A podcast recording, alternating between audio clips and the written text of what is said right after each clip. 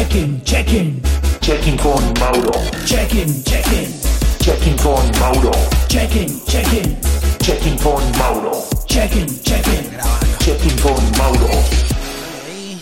Yeah, yeah. Uno, Yo, yo. Wow. Ey. Estamos grabando. Ay, estamos grabando. Hello, hello. Esto es che, che, Checking con Mauro. Tengo hoy desde 5020 Studios en la ciudad de Miami un parcero que admiro. Siempre había querido conocerlo, no habíamos tenido la oportunidad, pero hoy es el día, papá. Hoy es el día. Hoy es el día del BL. Yo, ¿qué dice la gente de. Checking con Mauro, parce. ¿Le gusta mi Checking con speaker? Mauro, mira, like, el, como que en Colombia le dicen eso como que un pico. Un pick up. Pero que usted le mete más speakers. ¿Oh? En, en, en Colombia le Sí, mete más sí, speakers. Sí, sí, full, full. Esas son unas torres grandísimas. Yo siempre he querido ir a chequear un un pick-up porque eso es otro. La gente tiene que, que conocer esa cultura y deberían ir algún día a la costa caribe de nuestro país para que entiendan de dónde viene tu sonido. Porque tú no eres un reggaetonero.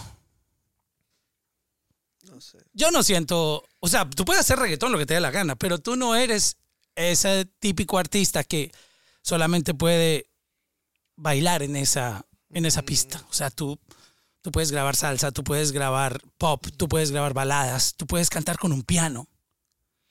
Bro, eso es una bendición. Amén.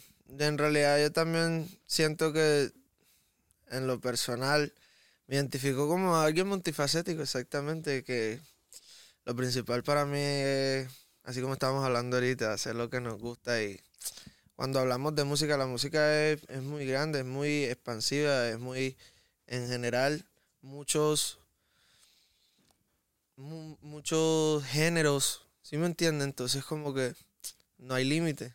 ¿A quién tú le aprendiste ese talento para, para escribir? Tú tienes muy pocos años, bro.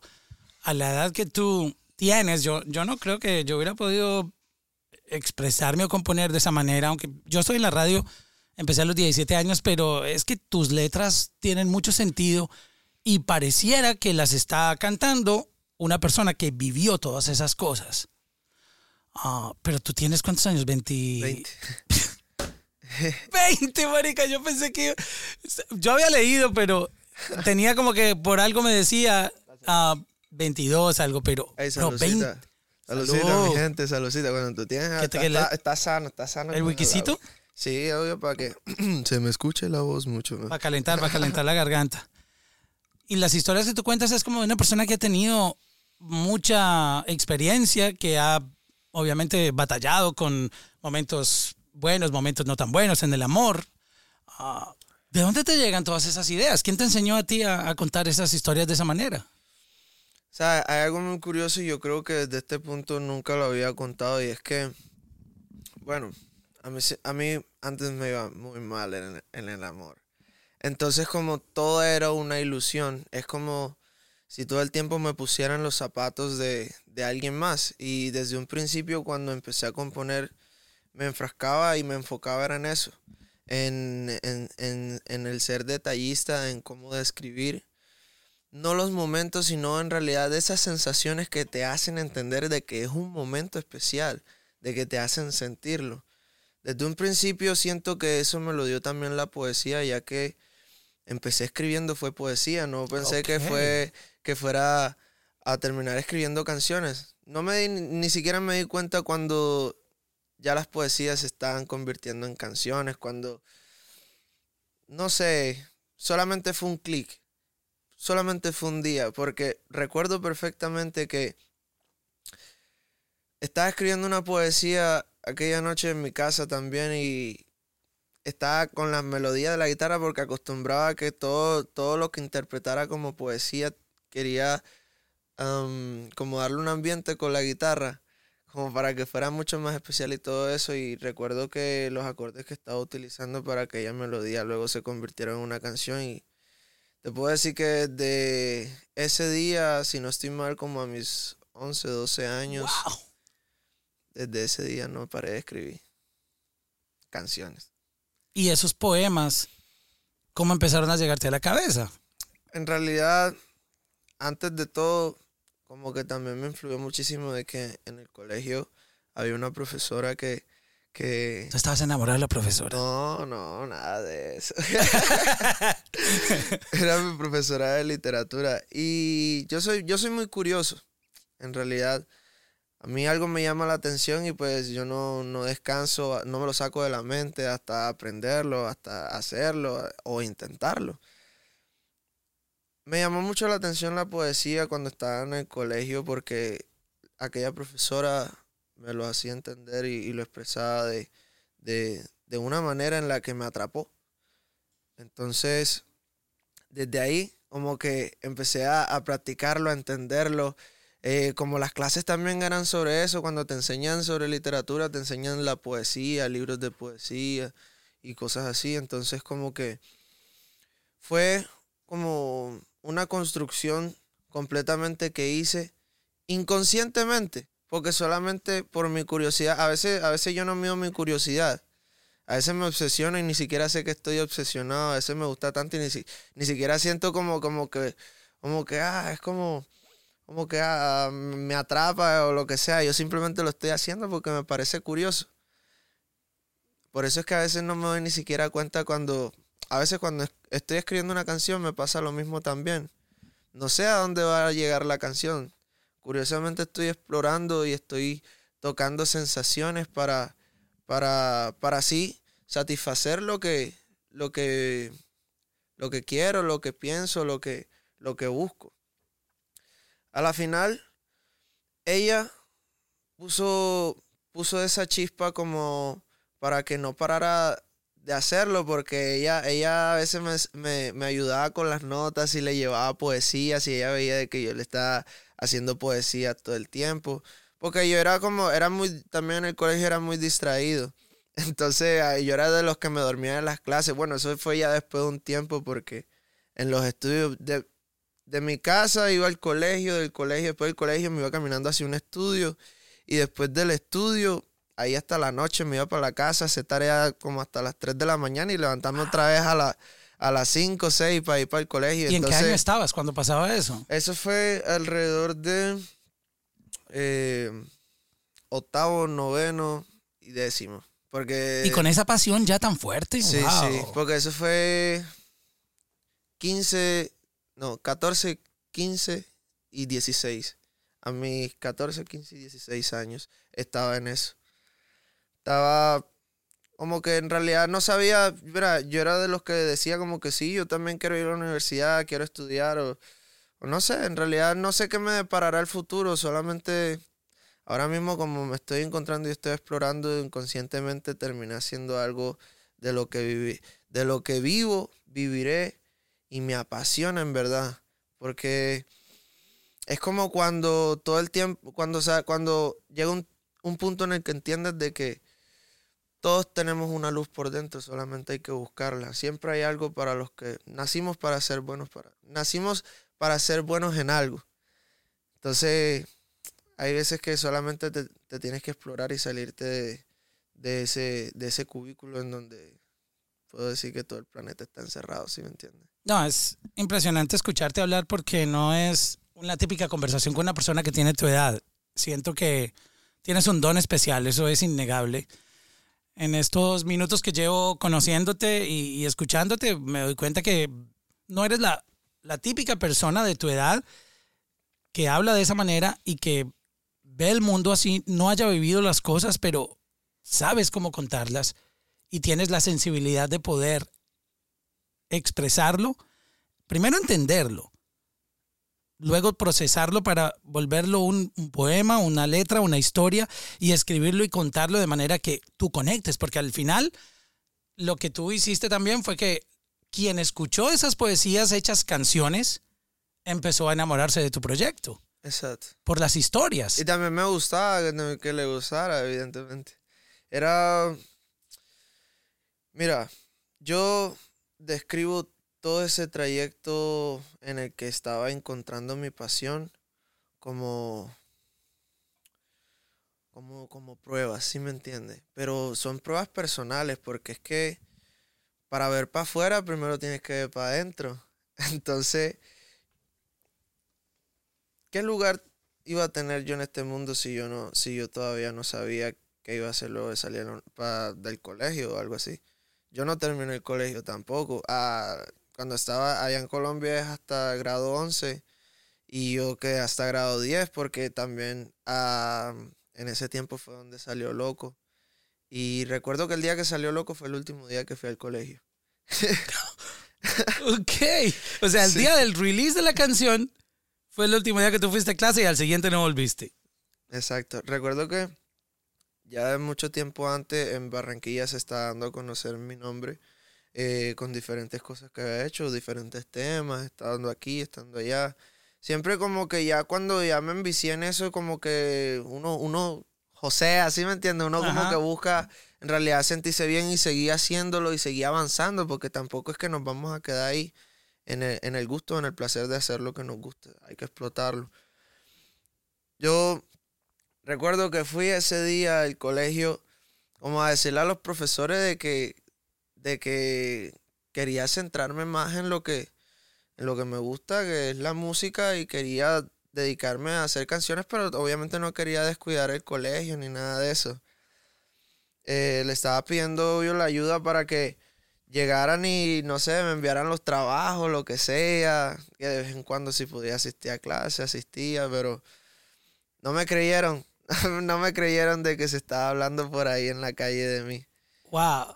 Y fue súper loco porque recuerdo que terminando la conversación no estábamos llegando a nada, a ningún acuerdo, algo así, porque yo también quería estudiar, es muy importante estudiar. Y viendo que no me creían, faltaban 15 minutos para que saliera la canción. Recuerdo perfectamente, la canción se, la- se lanzó a las 12 y 15, porque como dices, son las 12 y pico, ah, tiene que salir a las 12 y 15. Lo de- programamos así, Pero salió al mediodía. al mediodía. No, no a las 12 que normalmente salen a la Ah, medianoche. No- en la medianoche, no. Al mediodía. Y en mi colegio eh, son dos jornadas, en la mañana y en la tarde. Entonces, a esa hora exactamente van saliendo todos los de la jornada de la mañana y van entrando todos los de la tarde. Entonces el colegio está toda, toda, como todo el parque, toda, toda la parte social estaba muy llena. Y justo ahí se veía como, como el salón de profesores, por decirlo así, donde hacen las reuniones y todo eso. Ahí es donde, donde tienen el control de las bocinas de- del colegio y toda esa cosa. Y eh, faltaban 15 minutos para que saliera la canción y todavía veía que no llegaba nada. Y yo preocupado porque yo no me, no me quería quedar tampoco sin estudiar. Pues yo estaba, estaba haciéndolo porque a la final también estaba en un punto en donde digo, yo no quiero ya que, ya yo quiero dedicarme a esto. ¿Sí me entiende? Yo no, yo, yo siento que he aprendido lo suficiente y, y si esta va a ser mi universidad estoy dispuesto a aprender lo que sea y seguir y avanzar. 15 minutos sale el tema. Póngame la canción mía que ya va a salir. Y miren la reacción de los, de los muchachos, de los jóvenes, no sé. ¿A quién le dijiste tú aquí. eso de.? No, estaban todos los profesores, ne- estaba la coordinadora, todos. todo, todo, todo. Y bueno, como que fue lo último, me dijeron como que bueno, dale, abrieron todo lo, lo del sonido del colegio y son- comenzó con, a sonar con todo regresivo ya luego de... Estaban de en YouTube. YouTube, sí. Del Sí, estreno, del estreno. Exacto. Y recuerdo que pues ahí en, en ese salón eran puras ventanas y la gente podía ver quién estaba ahí, todo eso, y como que vieron que estaba sonando el conteo regresivo y pensaba que iba a pasar algo, y comenzaron todos a llegar a coordinación a ver qué. Porque todos identifican que es un lanzamiento de una canción o algo así. Y ya en mi colegio me conocían también, ya yo salía de los recreos, era tomarme fotos, lo que sea, y era súper loco. Entonces, cuando suena la canción, todo el mundo ya la, la identifica y la escucha porque antes de eso había pasado algo con la canción y era de que, de que alguien había subido como un, un pequeño preview, pero ni siquiera lo había subido ni yo. ¿Sí me entiende? Algo, algún pana que tenía por ahí el tema, lo que sea. Y el tema, eso fue una semana antes. Y el tema en una semana, ese video rondó por todos lados en Barranquilla. Entonces ya la gente identificaba y se sabía las primeras ocho barras de- del intro, ¿sí me entiendes? Entonces como que cuando empezaron a cantar, a que todos los profesores así, viendo cómo todos allá afuera estaban cantando la canción, estaban gritando, ¡ah! ¡Ahí está! Vélez". Wow. Y fue súper loco porque después de eso ellos se quedaron sin decir nada. Y se llenó tanto como, como, como, como ese lugar que yo no les dije nada tampoco y yo salí. Salí de la, salí de la, de la oficina, me monté en una mesa del comedor del colegio, canté con todos mis compañeros y con todo el colegio porque de paso iba entrando la jornada de la tarde y eso estaba mucho más lleno. Y todos, todos vieron de que estaba ahí, todos vieron de mi lanzamiento, lo viví ahí literal en el colegio, cantándolo con todos. Y nada, después de eso se terminó la canción, yo salí del colegio y de ahí no volví más. Y aquí estoy, gracias. a Oh Dios. my God. Wow, wow, wow. Qué, qué historia tan bonita, bro. Eso, yo me lo estaba imaginando como en una dramatización.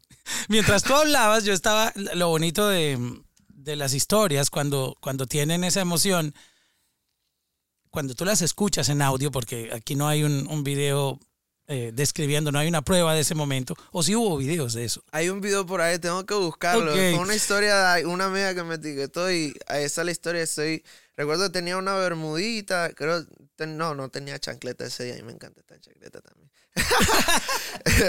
Pero recuerdo que tenía una bermudita, una camisita verde y también estaba súper niño, me veía súper súper más niño. Pues ahora mismo ya, ya se me ven los, los años. Ay, bro. No, a diferencia, a diferencia de ese día, yo te voy a buscar el video para No, que, para que se lo pongamos ahí a la gente lo que sea. Pero La primera vez que yo te vi, sí, uno te veía, pero es muy niño todavía.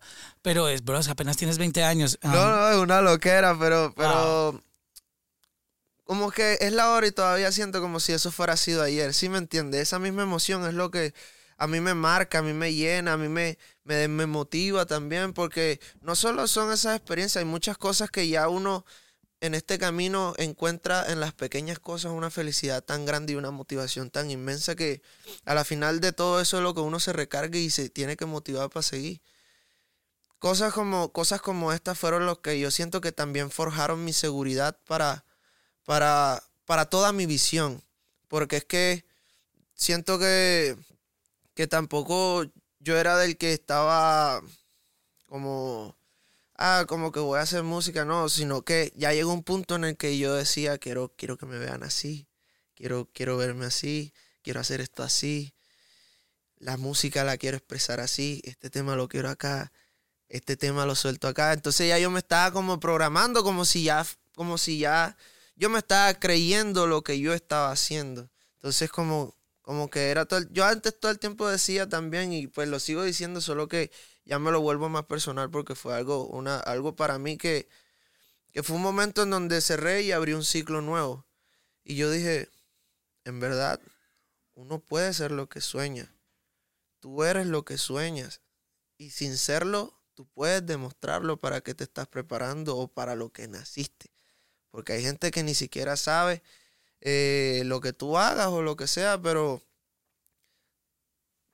yo mantenía, yo no, yo no me mantenía desesperado, yo, yo mantenía mi desespero, era muy paciente, porque sabía que lo que estaba haciendo me estaba preparando para lograrlo. Todo es un proceso en esta vida. Y desde un principio lo entendí porque, pues, siento que en un, en un momento en donde no, en donde sentía que no tenía un rumbo o, o no sabía qué, por decir, no sabía qué carrera en la universidad escoger, me gustaban muchas cosas. Al principio, desde pequeñito, yo practicaba era béisbol. Yo quería hacer grandes ligas en Venezuela, porque yo también me crié en Venezuela. Todo eso me enseñó a que hay que ser paciente. Hoy puede ser una cosa, hoy puede ser otra. Pero me llevo de que todo el tiempo en lo que yo en mi vida he hecho cosas que me apasionan y me gustan y es la hora y les dedico parte de mi tiempo para, para mantener esa felicidad y los pies sobre la tierra. Wow, qué, qué bonito escucharte hablar. Te estaba diciendo que yo iba procesando esa, esa película de lo que tú me estabas describiendo um, y me atrevería a decir que es de las historias más bonitas que he escuchado de cómo un artista comienza una carrera musical. Porque si bien cada persona tiene un mundo distinto, una historia diferente, todos somos un, un mundo con caminos así parezca que caminamos juntos, todos tenemos un, un- un proceso interior y un, y un desarrollo diferente en, en tiempos diferentes. Hay artistas que comienzan y pegan de una, otros tienen un proceso de 10, 15 años, cada quien tiene un, un proceso.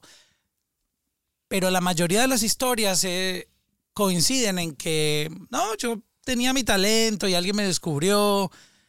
You know, es como que es la, la media de, de cómo Exacto, comenzaron. en el juego, en o, el o en mi casa me apoyaron, me compraban mi guitarrita, mi, mi pianito, aquí hay uno.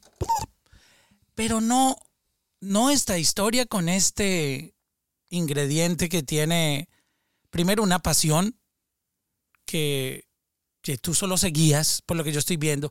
Pero también siento que el universo y Dios conspiraron. Porque ¿de dónde tú sacaste la valentía para ir a enfrentarte al, al consejo de profesores, al, al salón de profesores?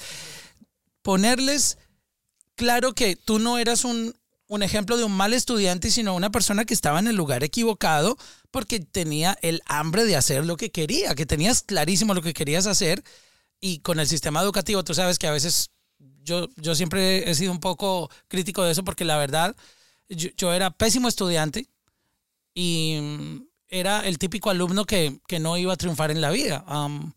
Y yo considero que yo he triunfado a mi manera, yo me he sentido exitoso porque yo, es, yo fui director personal, nacional de, de los 40 principales en Colombia, no todo el mundo tiene un cargo directivo tan fuerte. Eh, fui famosísimo, yo no fui reggaetonero porque no quise, porque en, en la época a mí me tocó llevar a Arcángel a Colombia por primera vez. Yo, yo fui quien creyó en Arcángel. Su primer concierto masivo en Colombia lo organicé yo. Y yo fui el que lo pegué.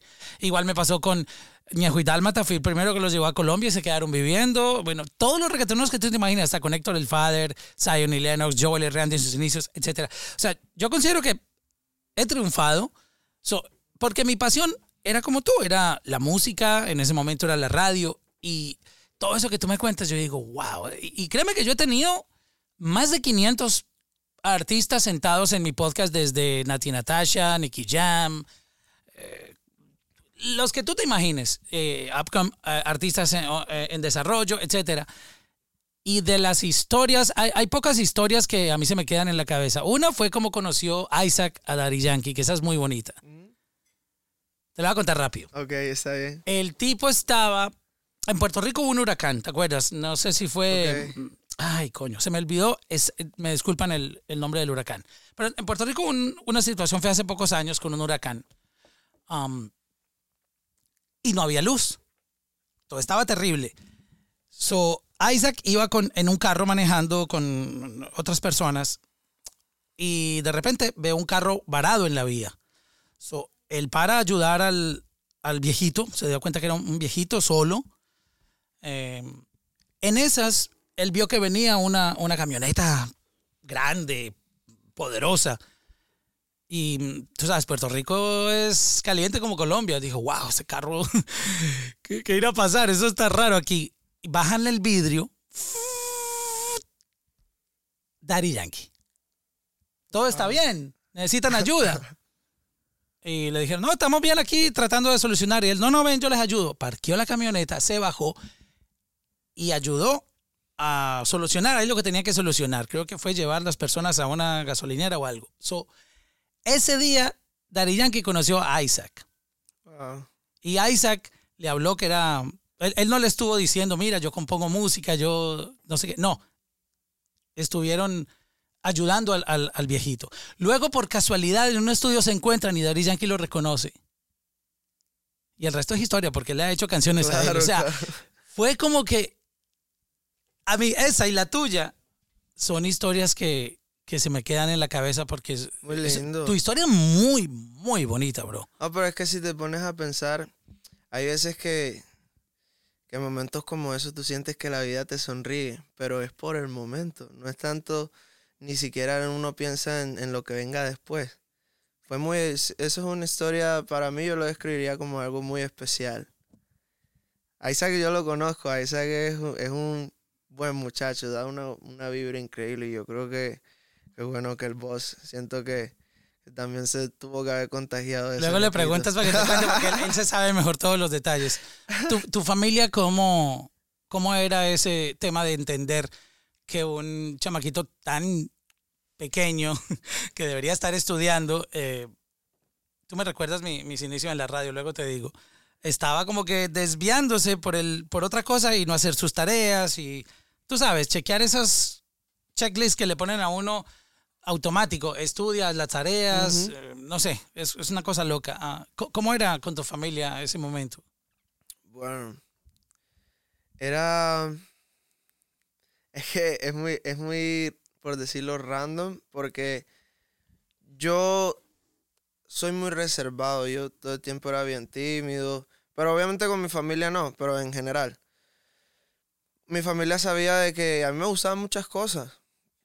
Muchos veían cuando venía y hacía dibujos, pintaba, o cuando me metía a la cocina a aprender, ¿sabes? La sazón de la familia, me gusta también cocinar, el béisbol, como que todos, en todos los momentos en los que yo hice algo que me gustaba, como que siento que me dieron el mejor apoyo, te voy a decir cuál fue. Déjame ser. Porque es que a mí me veían haciendo algo y es como, a mi familia me decía algo súper que, que, yo, que yo todo el tiempo repetía y es como que el diablo es puerco, hay que tener la mente ocupada para que no lo pillen a uno, ¿sí me entiendes? Y con esa... Hay que le, tener- le hace con voz de costeño. así como Exacto, que- exacto. Entonces como, como todo el tiempo me veían como ocupado o centrado o concentrado en algo.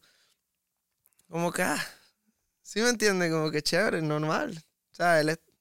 un Siempre un- joseando, siempre. Es un. eh, eh, A, a- a esa edad, o sea, a partir desde, desde que yo te puedo decir que empecé a, a experimentar como la cocina o los instrumentos o el béisbol, todo eso, como de mis 10, 11 años para adelante, como que simplemente me han visto crecer.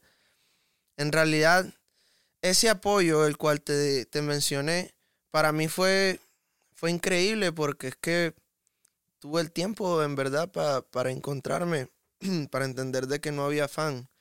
Porque, bueno, todas las familias latinas también, evidentemente, como tú dijiste, eso es un cheque, eso es estudia, Eso, que esto, sí, qué. es obligado. Por lo mismo yo también no permitía tampoco que lo que yo hiciera o me gustara me distrajera de las prioridades que tenía como un joven o como una persona que pues depende de su familia. Yo en, mi, en, mi, en mis estudios siempre fui un buen estudiante, ocupaba que si de, del primero al quinto puesto siempre en todos los periodos. Me gustaba, también puedo decirlo, porque soy una persona que también se dedica a, a pensar que debo hacer las cosas bien. Y sabía que eso era algo que no podía faltar, sea lo que sea que yo quisiera hacer. Entonces, para mí, siento que llegó un punto en el que estaban viendo como que, ajá, a mí me preguntaban todo el tiempo, que, ¿y, qué quieres hacer? ¿Qué quieres estudiar en la universidad? Que no sé qué. Hubo un tiempo en que mi familia me apoyó para meterme en Bellas Artes, en una facultad de Bellas Artes. Y me habían dado, me habían dicho, bueno, te vamos a apoyar, vamos a ver para ver con qué vas a salir, a ver qué te gusta, porque estudiar en Bellas Artes también tú te puedes encontrar con muchas cosas, o sea, ya es- estudiar un arte ya, eso habla mucho. Entonces, yo principalmente había escogido, ¿cómo se le dice? Eh, artes plásticas, o sea, como dibujo y todas esas cosas. Pero cuando yo iba entrando a Bellas Artes, el día que me iba a inscribir a Bellas Artes, yo sentí también algo muy especial que, que me pasó fue que ese día yo sentí como el cambio, como que, como que respiré algo que todo el tiempo esperé respirar, sentir, y no lo sabía. Lo había palpado, lo había tocado, lo había, lo había sentido en algún momento, pero no como ese día. Fue muy diferente. Ahí ese día fue muy importante también para mí. Yo puedo decir que fue un día que fue una decisión, porque también cuando hablamos de procesos hablamos también de decisiones. Y esa decisión que tomé de ir allá me hizo cambiar de opinión de que ya no iba a estudiar arte, porque lo mío era la música. Iba entrando a Bellas Artes. Wow. sea, Y- eh, sin empezar, solamente pisando el lugar, tú ya No, ya, yo sentiste, dije, wow. aquí me siento bien.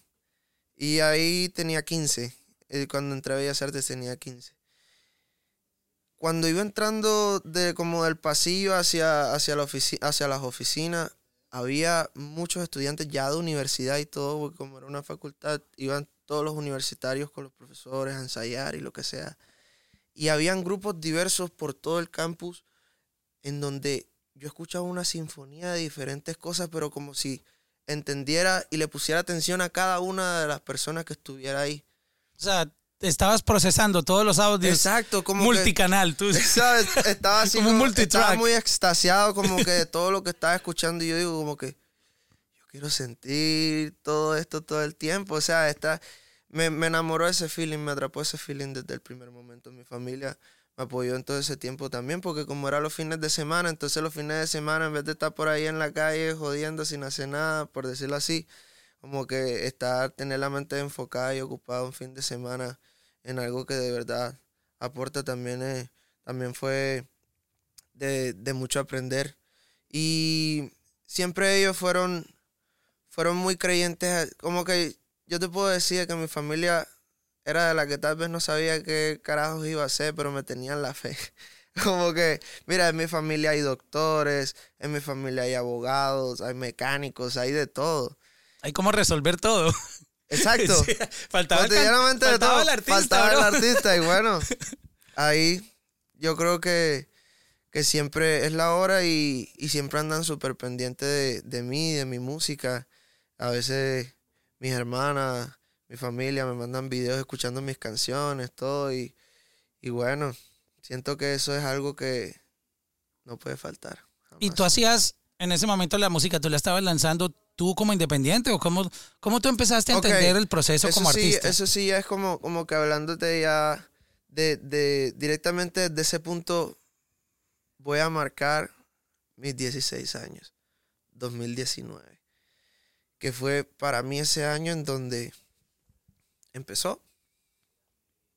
Porque todo esto que te he contado y todo como con lo que me he divertido, porque no es ni para decir como que lo que he pasado, no, es con lo que, con lo que he vivido y me he divertido de todo esto. Ese mismo, ese, ese, ¿cómo te digo? Como que esa, ese, mismo proceso fue el que me hizo entender que el afán también trae cansancio, que si en verdad tú estás haciendo algo que te gusta, tú no te tienes que apresurar porque te salgan las cosas, porque es que si estás haciendo algo que te gusta, como ¿Cuál es la manera para que el mundo conspire a favor de ti para que llegues a todos los corazones del mundo? En realidad, todo es cuestión de tiempo.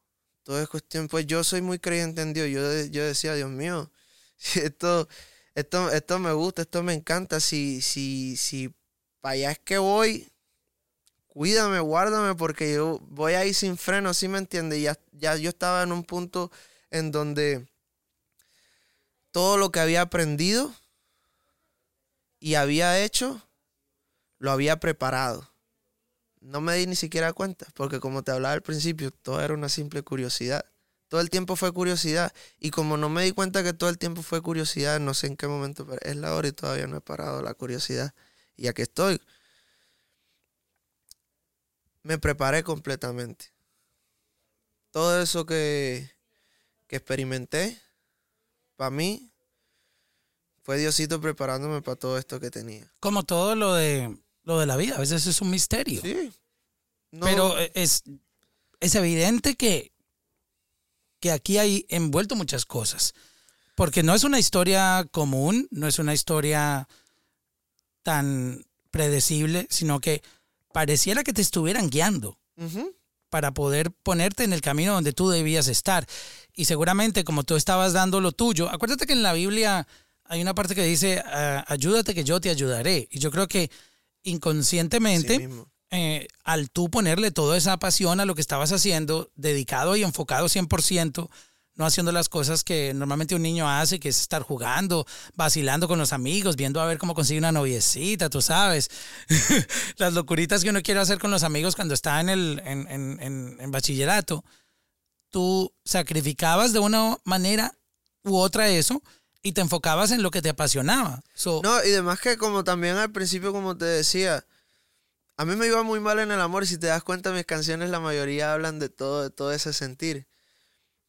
En realidad a veces si quería hacer algo o quería salir a algún lado, a veces yo, hasta yo mismo me decía, no es necesario, tú no, no ganas nada yendo allá, vas a perder el tiempo, haz algo productivo por ti que te guste.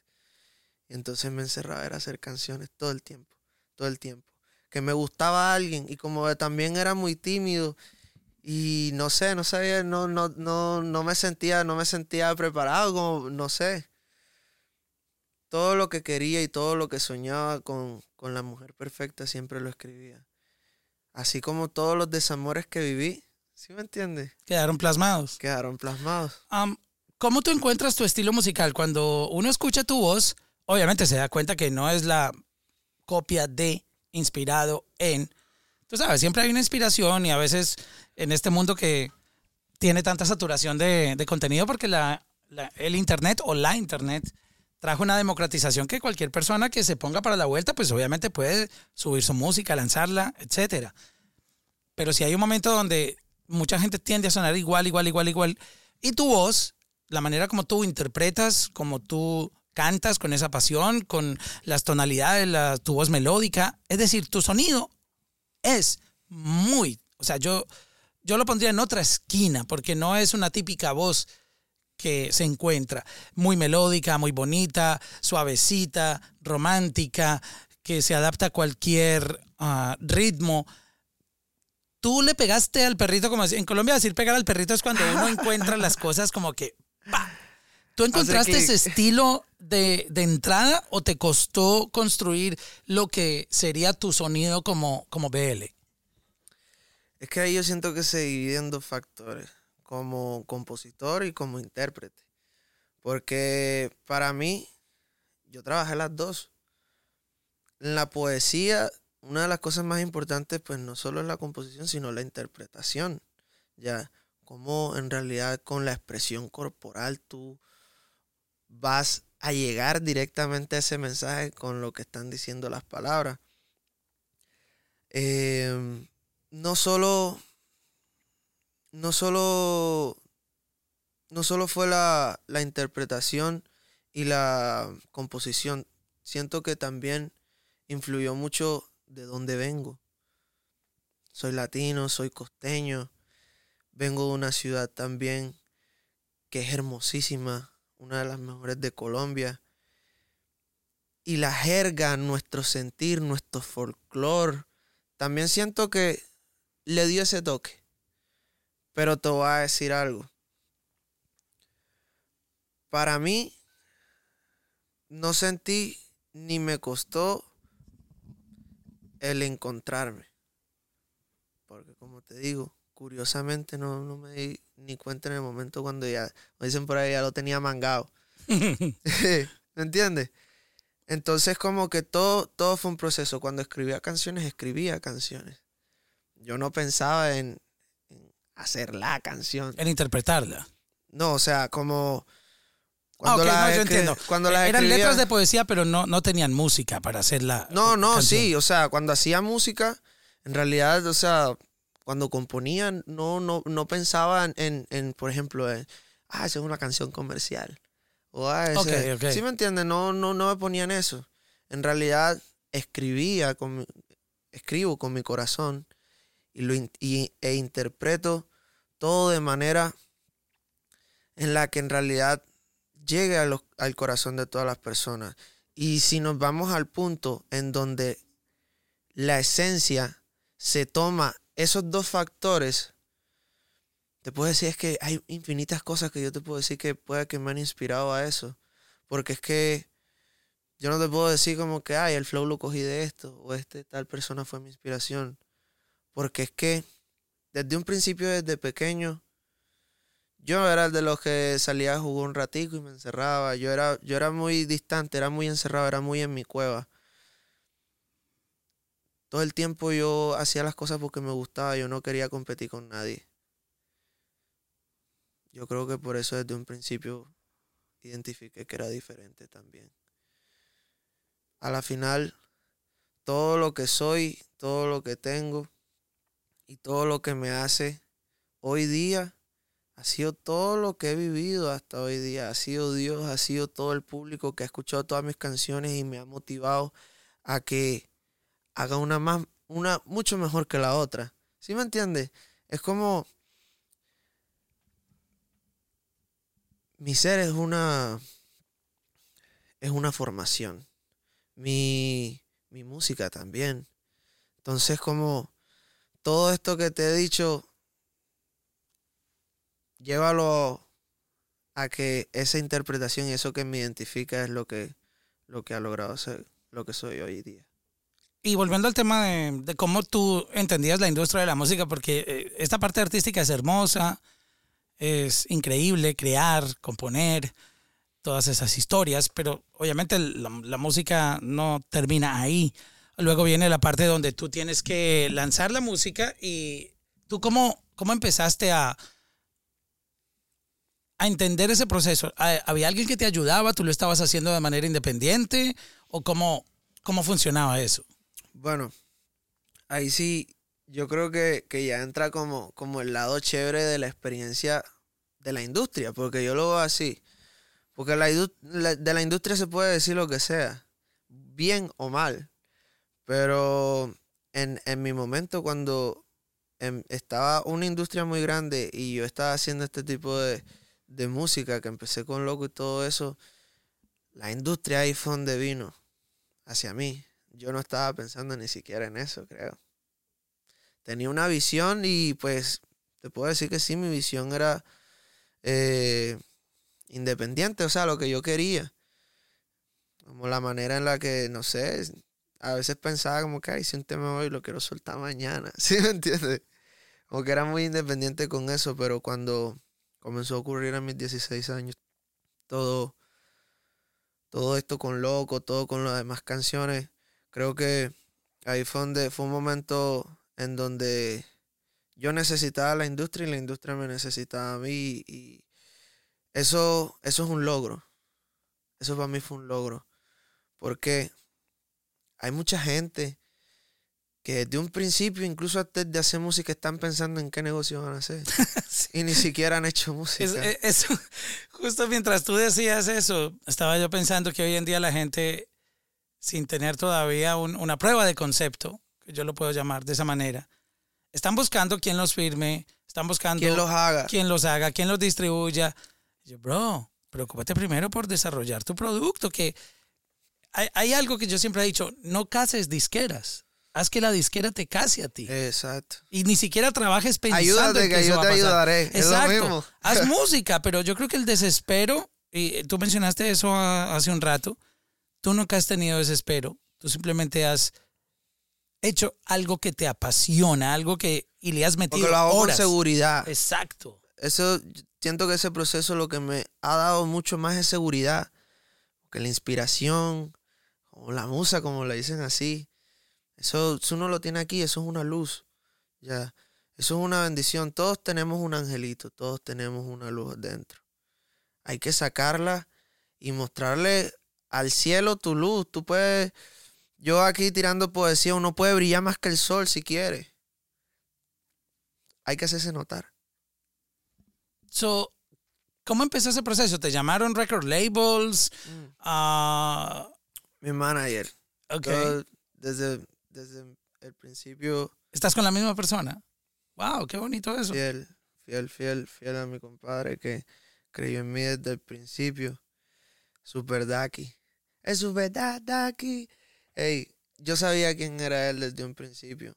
Porque él en, en Colombia, eh, puedo decir que es reconocido con toda la seguridad por todo lo que ha hecho, por los diferentes conciertos que ha dado también, porque eh, él hace conciertos increíbles también ahí en Colombia, en toda Colombia. Y, y desde mucho antes de yo sacar música, yo, yo como que yo, yo, yo sigo, yo veo, yo, yo pillo cuál es la movie y tal, porque tampoco es como que, yo tampoco te puedo decir que todo el tiempo vivía en la nébula. Pues sí, pero de vez en cuando uno se sale y se distrae y ve, y ve de todo, se informa, ¿Sí me entiende? Uno ve quién es la gente. ¿Sí me entiende? Como que uno, ya cuando se rodea en sí de la música, obligatoriamente es inevitable no poder escuchar el nombre de, de- de tal disquera o el nombre de tal persona o esto, lo otro. Entonces como que ya yo sabía quién era él. Sabía que incluso todo el tiempo decía, algún día voy a trabajar con él. Así sea un concierto, no sé, algo. Tú lo Pero- presentías. Exacto, pero, pero no hay afán a la final. Porque, ¿sabes? Yo desde un principio decía, si yo tengo la oportunidad de verme con él, yo no lo saludaría. Porque es que yo no tengo música todavía para mostrarle. O no sé. ¿Sí me entiendes? Como que no me sentía preparado. Ya. A la final llegó ese momento en donde todo se dio. Y esa persona fue la que me escribió. El Super Ducky fue el que me escribió. Entonces como que yo dije, bueno, ya está. Algo voy a hacer con él. Y yo no tenía manejo. Ya, ya había sacado ya loco, lo saqué. mm, Estabas solito, sin ¿sí me manager. Sí, y pegado. sí. wow. Como número uno, como en cuánto, como en 17 países en ese momento. Y orgánico. Sí. Como, el- Como un cohete mes. Full de mes. gasolina. Wow, wow. Qué duro eso. Y él fue la, la primera persona que me escribió, como tal. Que yo sabía que no, no podía dejarlo ahí. Algo quería hacer con él desde un principio porque sabía que, que podíamos hacer algo chévere. La vibra de él me, me daba muy buena espina y, como que uno también siempre, tú sabes que a- al final cuando uno es celoso con, con sus cosas, uno, uno desconfía hasta de uno mismo, ¿sí me entiende? Entonces, como que a la final, cuando empecé a hablar con él, me dice, te tengo una propuesta. Y no era una. Eso me mandó pile de contrato. No sé. Ya yo sabía que yo ya iba a estar con él. Ya yo sabía, bueno, aquí empezó todo. No lo, no lo voy a bajar. Él creyó en mí, yo creo en ti. Y hasta el día de hoy hemos rompido, gracias a Dios. Qué bonita esa historia porque normalmente siempre uno ve que la gente cambia, um, se, en el camino se dañan, eh, escuchan gente que viene a aprovecharse y, yo creo que esa lealtad tuya con, con tu misma gente también dice mucho de ti como persona porque tú sabes que en esta industria um, muchas veces la gente ni siquiera ve a las personas como, como lo que son, como humanos, sino oportunidad. Es, oh, esta es mi oportunidad del momento. Vamos a hacerlo. Cuando ya no hay que exprimir, no hay más juguito que sacarle, Hay que buscar algo son miran para otro lado, pero, pero al final esa lealtad de, de- de ustedes como equipo también es, es parte del éxito, porque en esto no solamente son canciones, sino todo el entorno que hay. Dos cabezas piensan más que una, eso es evidente. Y que está la vibra de, de- de la lealtad y, y- y crecer juntos. Eso es muy bonito. Créeme que... que Hasta que Dios diga. Eso es hasta que Dios diga, porque es que Además por tu edad, porque a esa edad tuya am, muchas personas empiezan con dudas. Ah, y son un poquito locos. Pero tú, tú tienes esa parte que eres muy, muy centrado. es- y eso me impresiona demasiado. es que ni, en ni realidad yo no- que tengo más del doble de tu edad, como que digo, coños. y yo que tengo del vida, doble. y yo que tengo vida. más del doble. ¿cómo? ¿Cuántos años tienes tú? Pero- No lo quieres decir a cámara. no, yo no tengo pena, papi. Yo Eh, tengo no lo 48, quieres papi. de- I'm 48, bro. 48. Bien. Excelente. Yo puedo ser tu papá, marica. Sí, puede ser mi papá fácilmente, claro. Sí, me, me debiste haber tenido como a los 20, 20 y pico. Um, pero entonces, ¿qué empezó a pasar? Cuéntame esa historia porque luego aparece. DJ Luyan. ¿Cómo se dio toda esa, esa parte? Bueno, ya luego eh, decidimos trabajar con, con Hear This, hacer una, una pequeña asociación ahí con ellos para darle mucho más ponche a todo lo que estaba pasando en ese momento. En realidad, todo, todo el trabajo que, que ha hecho la música conmigo desde un principio siento que ha sido una bendición. Yo lo, yo lo, yo lo diría así. Porque a partir de ahí, no solo las entrevistas, no solo es el moverme, no solo es el viajar, sino toda la música que me ha dado, todas las experiencias que he vivido, ha sido una cosa de locos. Es lo que ahora la gente ha escuchado de mí y han seguido sabiendo y me he mantenido en esa onda con mi público. Gracias a Daki. Y pues obviamente también luego de un tiempo, Sony. Eso, eso para mí ha ¿Dónde sido una- estamos ahora? eso, eso para mí ha sido una locura. O sea, todo. Mira, yo a veces no mido el tiempo. Yo. Yo solamente me dejo llevar. Obviamente. Pienso antes de hacer, antes de hablar. Porque es que uno. Pues bueno, como dicen por ahí, uno, uno no puede ser tan marica, uno no puede ser tan confiado, pero. Pero es que hay veces que que tú sabes que es el lugar, a veces que tú sabes que es la gente. Aquí Sony también me ha dado mucha más motivación, me ha dado muchas más ganas, me ha dado, bueno, infinidades de cosas que yo sé que a la gente le va a encantar. Aquí el trabajo en equipo es súper importante con, con Daki. Todo el tiempo escucho las canciones, si me entiendes, es una vibra porque todo, todo el proceso, mira, es que para contarte pausadamente cada cosa que ha pasado.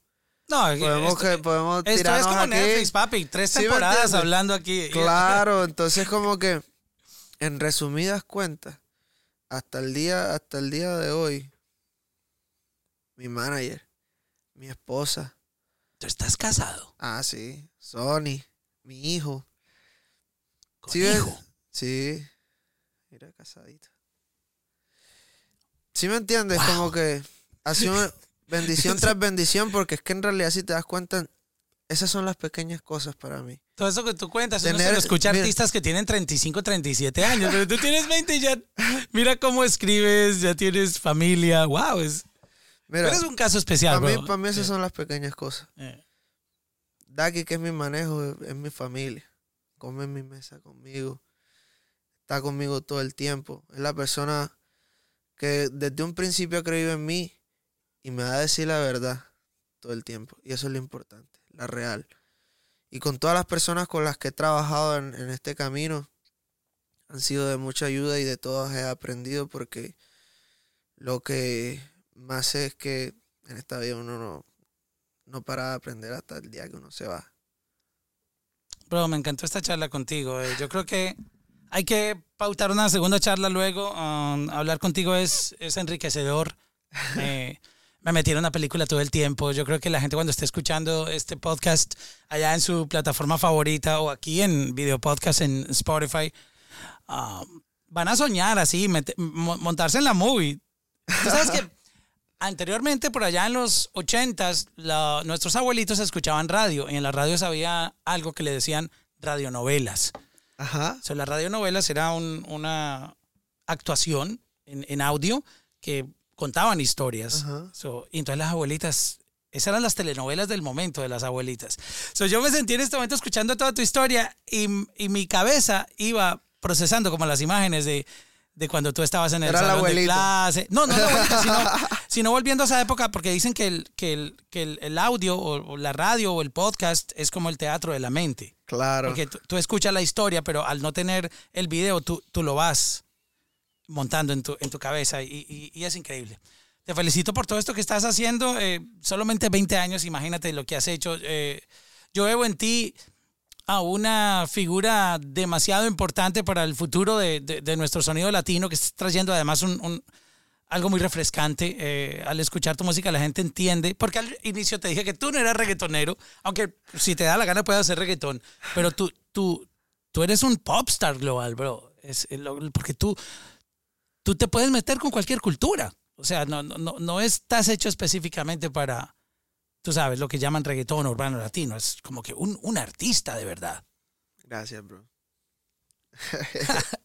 Qué buena charla, mi hermano. contigo. Qué vibra, qué vibra, qué vibra. Bueno, Salud, bro. saludcita.